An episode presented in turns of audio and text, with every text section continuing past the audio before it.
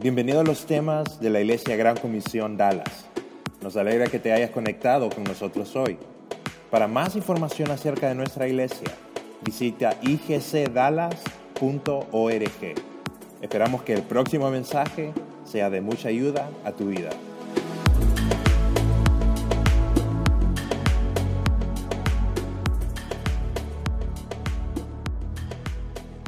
Qué bien. Eh, estamos eh, finalizando la serie hoy, por eso estamos un programa de, de, mucha música para adorar al Señor, pero me gustaría compartir un par de versos. Bueno, un verso en general que hemos tenido como base en toda esta serie. Y, pero quisiera eh, empezar con una pregunta. ¿Cómo puede ocurrir una metamorfosis en tu vida? ¿Cómo puede ocurrir? ¿Cómo tú puedes ser una persona totalmente diferente. Recordemos que metamorfosis es una, significa transformación. Es, es un cambio de un estado a otro estado totalmente diferente, mejor todavía. ¿Te gustaría ser una persona así? Claro que sí. Vamos a ver ese verso que, me imagino que ya lo hemos, eh, eh, ya lo sabemos de memoria, y está en Efesios capítulo 4 versículos 22 al 24. Eh, se los voy a leer, o si buscan ustedes en sus Biblias, Efesios capítulo 4, versículos 22 al 24. Dice lo siguiente, en cuanto a la pasada manera de vivir, despojaos del viejo hombre que está viciado conforme a los deseos engañosos y renovaos en el espíritu de vuestra mente y vestidos del nuevo hombre, creado según Dios en la justicia y en la santidad de la verdad. Mire, aquí hay dos, aquí podemos ver la metamorfosis. Dice, si, ustedes se dan cuenta, si lo han leído ahí en sus Biblias o en su, en su celular, dice, del viejo hombre nos vamos a, a transformar a un nuevo hombre. Pero miremos qué es lo que significa cada una de, estas dos palabras. Viejo hombre. Ustedes saben que tenemos, toda persona tiene la oportunidad de nacer. ¿Cuántas veces? Dos veces. ¿Sabían eso? Tenemos la oportunidad de nacer. Toda persona tiene la oportunidad de nacer. Todos nacemos de una manera física, ¿verdad? Yo nací en el año de 1900 para que no den cuenta mi edad. Entonces, ahí nací físicamente, ahí le dijeron a mi mamá, un bello varón ha nacido, ¿verdad?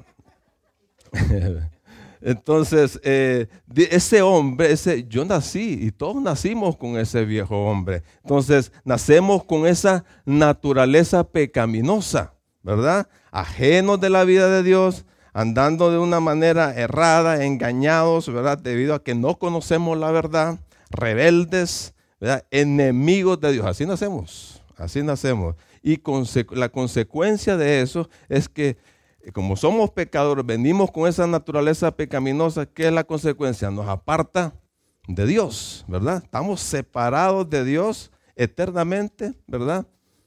En el infierno. Esa es la consecuencia del pecado. ¿verdad? Pero Dios en su amor y en su misericordia eh, ingenia un plan para acercarnos a Él. ¿Por qué? Porque Él nos ama. Nos ama. Juan 3:16 lo dice de esa manera, porque de tal manera amó Dios al mundo, y en el mundo estamos todos nosotros, nos ama de tal manera que dio a su Hijo unigénito para que todo aquel que en Él crea no se pierda, más tenga vida eterna. Entonces, Dios manda a su Hijo Jesús. Dios en la persona de Jesús viene a este mundo a morir en una cruz. Es lo que vamos a celebrar próximamente eh, en, Semana Santa, ¿verdad? Él vino a morir en una cruz por tus pecados y los míos. Él se puso en nuestro lugar, ¿verdad? Para, para, para recibir el castigo que tú y yo merecíamos y que toda la humanidad merecíamos. Él murió en una cruz, ¿verdad? Fue sepultado, y resucitó al tercer día y está a la diestra de Dios. Y dice eh, el, pasaje que si creemos en Él, si lo recibimos como nuestro Salvador, si tomamos esa decisión que, eh, que Él pagó ahí en esa cruz todas nuestras culpas, todo nuestro pecado, Él nos regala la vida eterna, ¿verdad? No es por obras, no es por lo que yo hago o dejo de hacer, es por el simple hecho de que el sacrificio que hizo Jesús fue suficiente para darnos la vida eterna. Así que cuando yo tomo esa decisión, cuando yo lo recibo, yo me acuerdo que en 1984 yo recibí al Señor Jesús. Ah, fue en un mes de, octubre, fue en la noche, recuerdo, yo me llegué a mi, a, mi casa, me senté en mi, en, mi cama y, y, recordé todo lo que había escuchado en una reunión como esta y todo lo que me habían dicho acerca del amor de Dios. Y yo dije, le dije ahí en, mi mente y con mi, sinceramente con mi corazón, Señor, yo creo que tú moriste por, por mí. No lo entiendo todo, pero yo te acepto como mi Salvador. Sálvame. Eso fue lo que yo le dije. En 1984 tenía 17 años.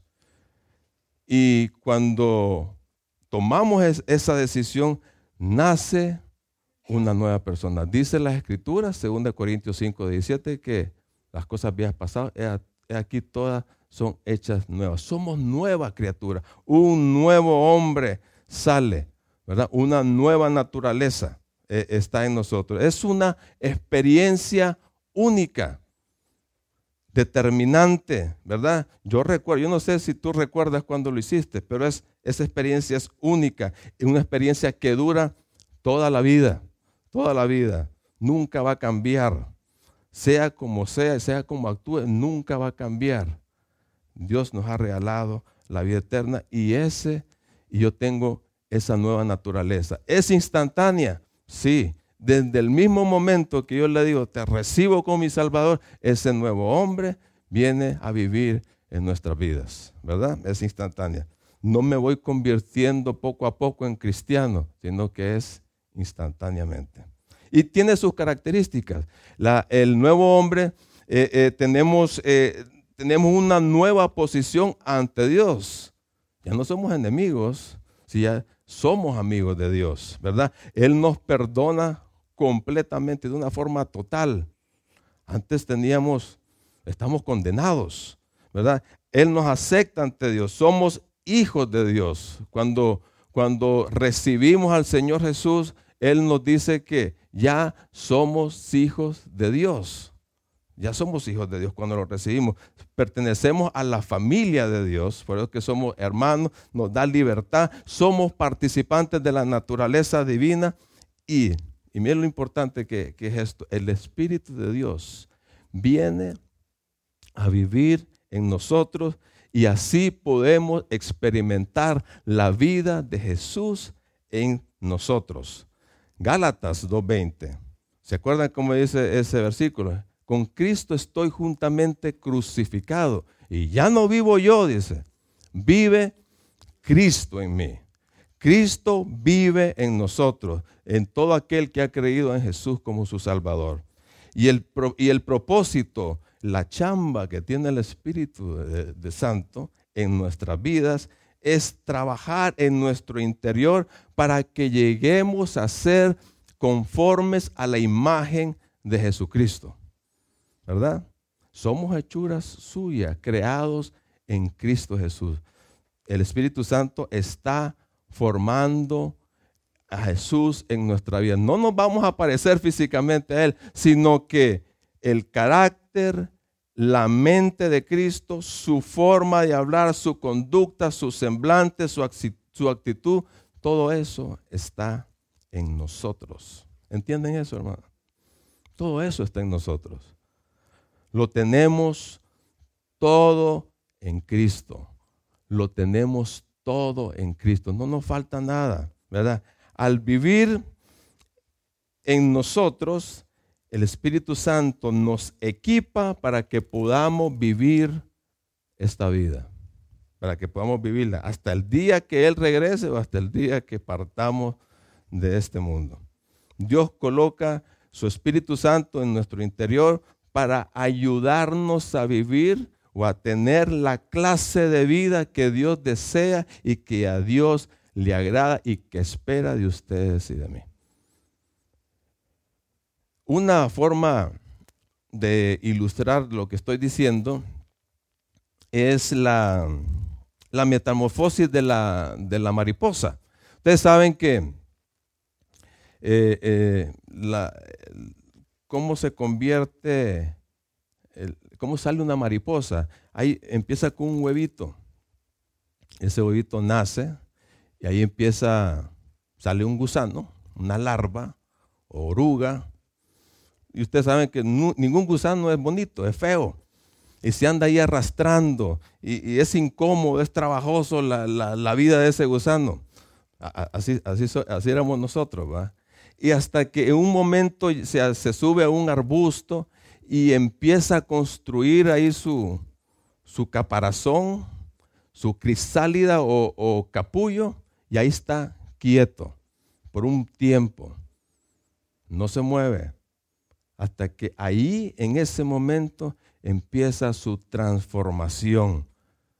Y llega un tiempo que ese capullo se revienta y sale una hermosa mariposa donde empieza a planear, a volar y a andar por todos lados. Pasamos, ustedes y yo, pasamos de una oruga que andaba arrastrando, ensuciando por todos lados, a vivir como una mariposa en el momento en que ustedes y yo recibimos a Cristo. Así es la vida. Ahora, ¿qué tanto ustedes y yo estamos experimentando ese nuevo hombre que vive en nosotros? ¿Qué, ¿Qué, puedo hacer para que mi posición en Cristo llegue a ser mi experiencia diaria? Tenemos que experimentar ese nuevo hombre en nuestra vida, en nuestro diario vivir para que la metamorfosis se complete. Para que para el cambio se complete. Al experimentarlo, tú y yo vamos a ser totalmente diferentes. Entonces, ¿cómo lo hacemos? ¿Cómo, cómo eh, ser una persona totalmente diferente? Te voy a dar tres, tres principios que encontramos de, de Efesios 4:22. Número uno, tengo que vivir conscientes de quién soy en Cristo. Tienes que vivir consciente de quién tú eres en Cristo. Hay un pasaje en Colosenses capítulo 3, lo vamos a leer, versículo del 1 al 4. Dice lo siguiente, ya que han sido resucitados a una vida nueva con Cristo, pongan la mirada en las verdades del cielo. Dice. Ya han sido resucitados. Ustedes y yo resucitamos juntamente con Cristo. ¿Sabían eso, ¿Sabían eso ustedes? Crucificamos juntamente con Cristo. Dice, pongan la mirada en las verdades del cielo. O sea, todo lo que está arriba, todo lo que está se relaciona a Cristo, a Dios, ¿verdad? Y tenemos, ustedes y yo tenemos que conocerlo más y más para que Él viva en nosotros y andemos en Él. Entonces, donde Cristo está sentado en lugar de honor a la derecha de Dios, ustedes y yo estamos también en ese mismo lugar. Piensen en las cosas del cielo, no en las de la tierra, pues ustedes han muerto a esta vida. Y miren lo siguiente, y su verdadera vida está escondida con Cristo en Dios. Tu vida y la mía está escondida en Cristo con Dios. Cuando Cristo, quien es la vida de ustedes, sea revelado a todo el mundo, ustedes participarán de toda su gloria. Es lo que, es lo que viene en el futuro. Dice, mi nueva posición en Cristo me identifica con Él ante los ojos de Dios. Yo quisiera eh, eh, ponerte un ejemplo. Dice que mi vida está escondida en Cristo. Supongamos que este es nuestra que este, es, que este papel eres tú y soy yo. Papel sucio, arrugado y Cristo. Dice que nuestra vida está escondida en Cristo. Cuando Dios mira, está escondida en Cristo. ¿Me entiendes? Cuando Dios mira a Cristo, me está viendo a mí. Me está viendo que yo estoy en Cristo y Cristo está en mí. Ahora, el papel ahora el papel. ¿Y qué es lo que mira Dios? ¿Qué es lo que mira Dios de mí? A Cristo. ¿Y cómo es Cristo? Perfecto. ¿Qué más es Cristo? Santo. ¿Qué más? Todo eso lo mira en mí. Y, tú puedes preguntarte que, pues yo, yo cometo muchas cosas, pero Cristo es nuestro abogado. Dios está viendo a Cristo. Lo que se verifica en Cristo se verifica en mí. ¿Entienden eso? Así que Dios me está viendo a mí. Dios me está viendo de una forma perfecta. Mi posición en Cristo me equipa para vivir triunfante sobre la vieja naturaleza, sobre el viejo hombre, sobre su autoridad y el poder del pecado. Eso es lo que me equipa y me hace triunfante. Es la base de mi victoria en, en esta vida y sobre el pecado. Es imposible, escucha bien esto, es imposible que uno tenga una conducta totalmente diferente si no se vive consecuentemente con la conciencia de que yo, de quién soy yo en Jesús. Te lo voy a repetir, como que lo dejé así en la luna.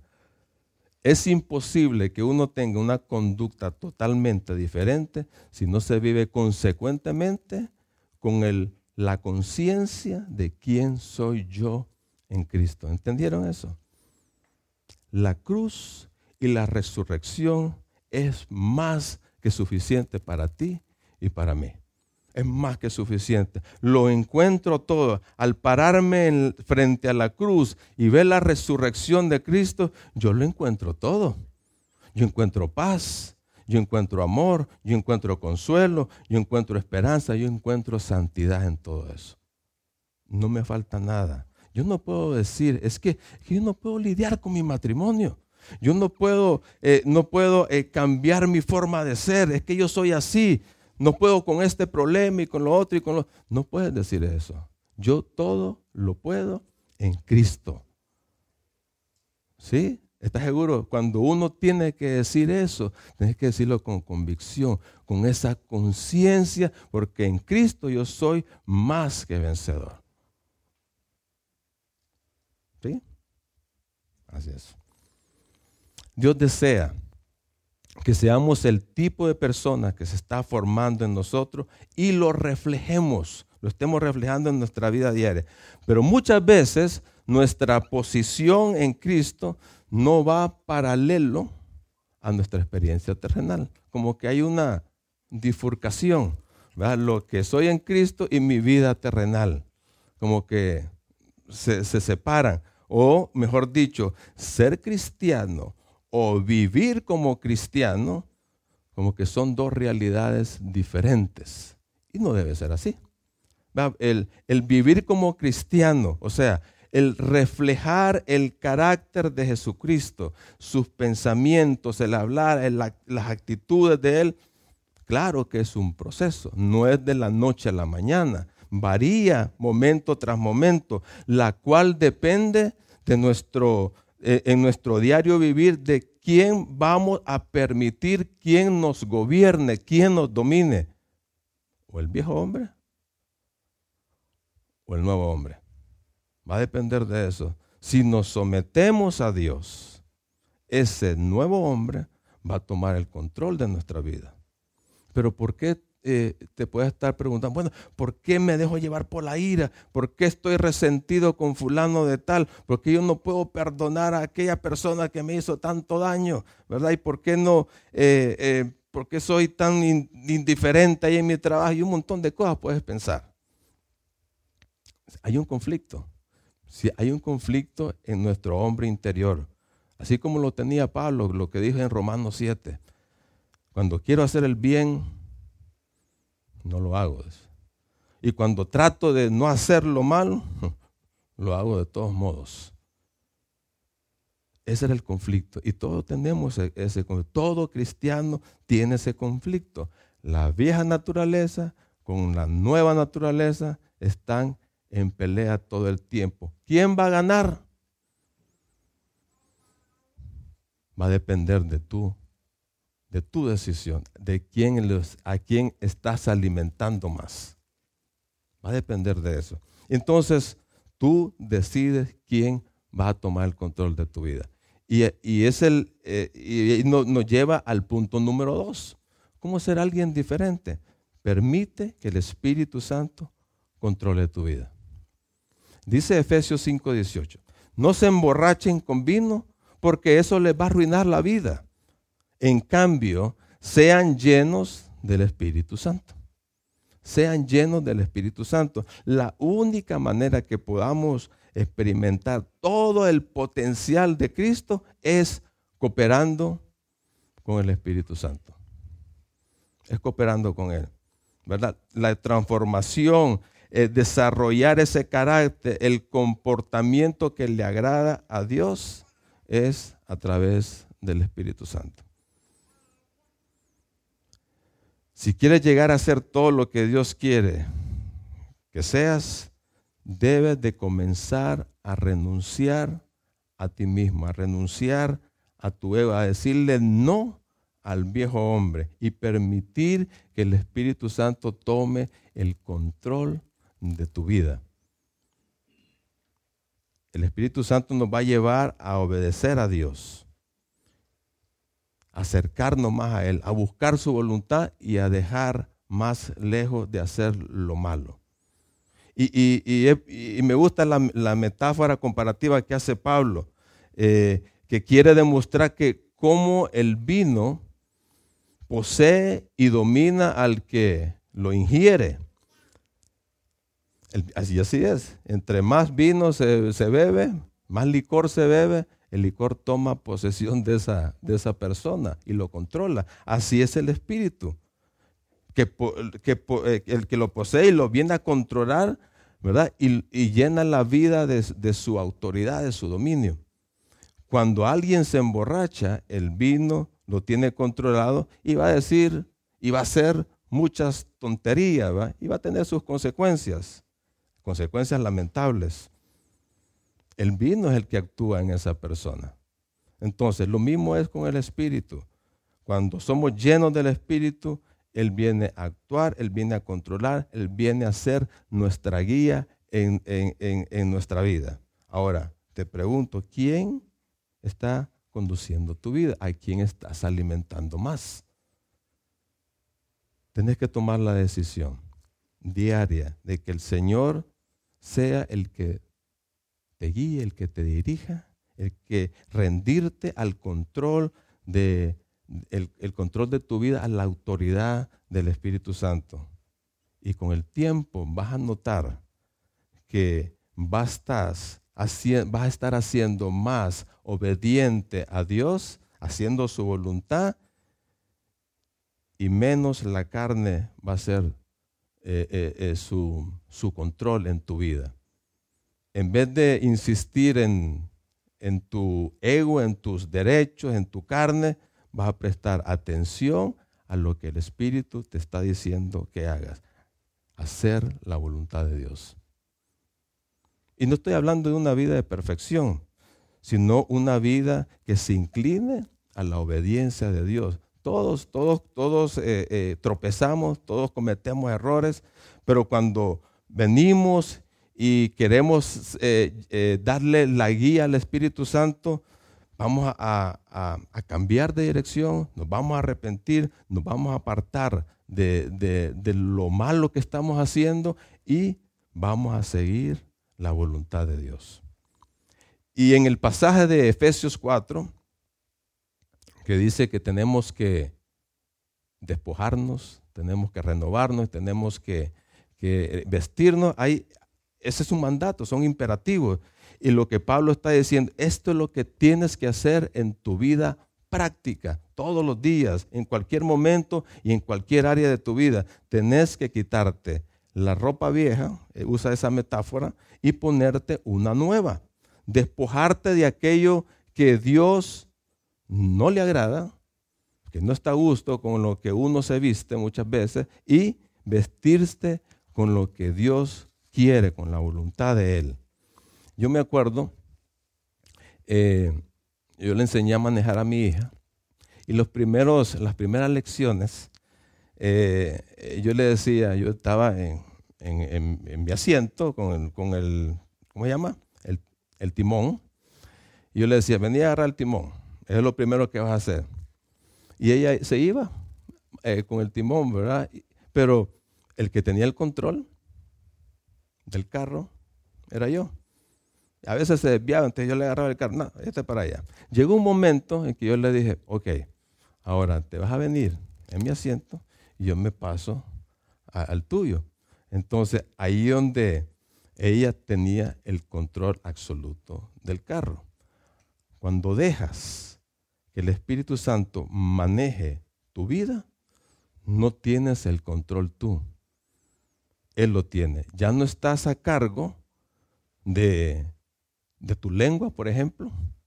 Ya no estás a cargo de tus, malas palabras, de calumniar, de chismear, ¿verdad? Dios lo tiene.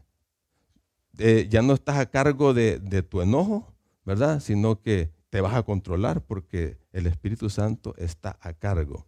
Ya no estás a cargo de tus emociones, ni tus relaciones públicas, ni tus relaciones eh, eh, privadas. El Espíritu Santo tiene a cargo todo, tiene el control.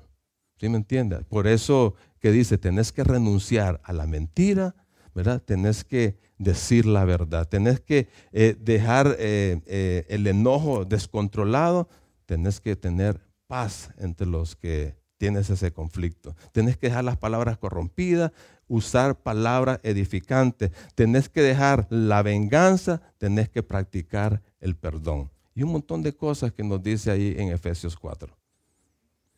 Cuando haces todas esas cosas que Dios quiere es porque tenés que darle el control de tu vida al Espíritu Santo. Ríndete a Él y tu vida va a cambiar. Y número tres, renueva tu mente con la palabra de Dios. Este es el último punto. Renueva tu mente con la palabra de Dios. No hay forma que ocurra un cambio en nuestra vida si no estamos pasando tiempo escudriñando, memorizando, estudiando y sobre todo obedeciendo la palabra de Dios. No, no lo va a ver. Si quieres cambiar la calidad de tu vida, tienes que cambiar la manera de pensar. Dice Romanos 12, versículo 2. No imiten las conductas ni las costumbres de este mundo. Más bien dejen que Dios los transforme en personas nuevas al cambiarles la manera de pensar. Entonces aprenderán a conocer la voluntad de Dios para ustedes, la cual es buena, agradable y perfecta. Pablo nos está diciendo ahí, para ser transformados a ese nuevo hombre y no estar conformándonos al antiguo modo de vivir, a la antigua naturaleza que nos esclaviza, hay que hacer una limpieza en nuestra mente, de nuestra manera de pensar. Te pregunto, ¿qué tipo de pensamientos tú estás teniendo? Pueden ser desagradables, pueden ser sucios, pueden ser dañinos, dañinos, pueden ser pensamientos de rencor, de enojo, eh, de preocupación, de avaricia, pensamientos egoístas que tarde o temprano los vas a terminar practicando. Hay que hacer una limpieza. Efesios 5, 17 nos dice, no actúen, no actúen sin pensar. Más bien, procuren entender lo que el Señor quiere que hagan. Hay que pensar para actuar. Hay que pensar para actuar y considerar cuál es la voluntad de Dios. ¿Verdad? Si tenemos pensamientos negativos, hay que tomar esos pensamientos negativos, llevarlos cautivos, dice en Corintios, a la obediencia de Cristo. ¿Y cuál es la voluntad? Tenemos que preguntarnos, ¿cuál es la voluntad de Dios en esta situación en que estoy viviendo? ¿Cuál es su deseo? Tenemos que conocer lo que es bueno, lo que es agradable y lo que es perfecto. Tenemos que saber e ir a la Biblia, ¿verdad? Y que more abundantemente su palabra en nosotros para que haga un lavado en nuestra mente. La palabra nos da discernimiento, la palabra nos da comprensión, la palabra nos da el crecimiento, la palabra nos cambia. La palabra nos cambia. Dios no solo te ayuda a eliminar los malos pensamientos, sino que te muestra cómo reemplazarlos con los pensamientos correctos, con la palabra de Dios. Salmo 119, versículo 9 y versículo 11. Lo voy a leer. ¿Cómo puede el hombre limpiar su camino? Qué buena pregunta. ¿Cómo lo puede limpiar? ¿Cómo podemos ser mejor en nuestro diario vivir? La respuesta lo da ahí. ¿Cómo? Obedeciendo tu palabra. Obedeciendo tu palabra. En mi corazón he atesorado tus palabras para no pecar contra ti. La obediencia de la palabra nos lleva a ser una persona diferente. Leámoslo todos los días. Tenemos que tomar tiempo todos los días. Buscar lo que Dios quiere para tu vida y ponerlo en práctica. Debemos de vivir de tal manera que otros puedan ver a nuestro Señor Jesucristo reflejado en nosotros, en cada una de nuestras vidas. Y que puedan apreciar por medio de nuestro carácter, de nuestras actitudes, de nuestra conducta, de, nuestra, de nuestras conversaciones, de nuestra forma de pensar, que somos totalmente diferentes a las demás personas, a los que están sin el Señor. No que no confundamos a la gente. No debemos de confundir a la gente. No dejemos de que ellos piensen que somos iguales a ellos. Cuida, cuida tu testimonio. Hay que cuidarlo. Entonces, pon, experimenta el nuevo hombre en tu vida, sácalo. Que nuestra, nosotros somos luz en este mundo. Dejemos que esa luz brille, pero que brille fuerte a todos los que están a nuestro alrededor. ¿Qué vas a hacer con lo que hemos dicho? Vamos a orar. Vamos a orar. ¿Por qué no te pones de pie?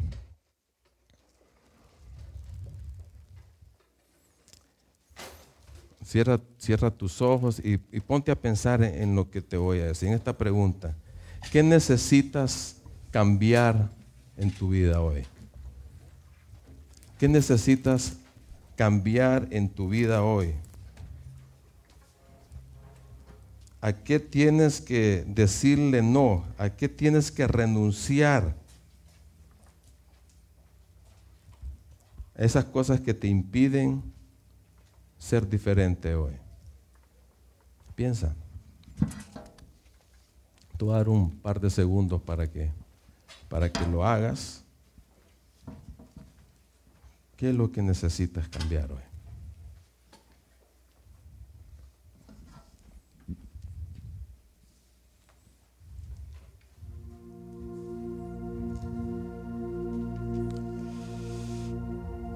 ¿Qué es lo que necesitas implementar en tu vida? ¿Qué cosas quieres que Dios haga en tu vida? ¿Por qué no se lo dices a Él?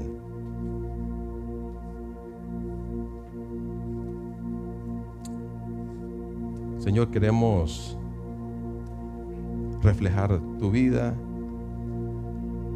en nosotros, Dios, y brillar para que otros puedan ver tu luz, tu amor, Señor, y tu gracia a través de nosotros. Señor, ayúdanos en nuestras debilidades, esas cosas que nos impiden ser lo que tú quieres que seamos, Dios.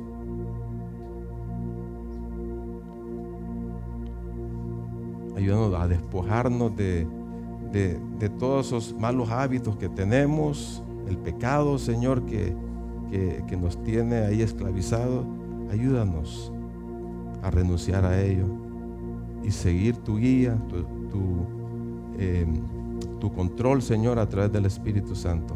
Danos el hambre y sed de, de, agarrar la palabra de Dios, Señor, la palabra tuya y hacerla realidad en nuestra vida.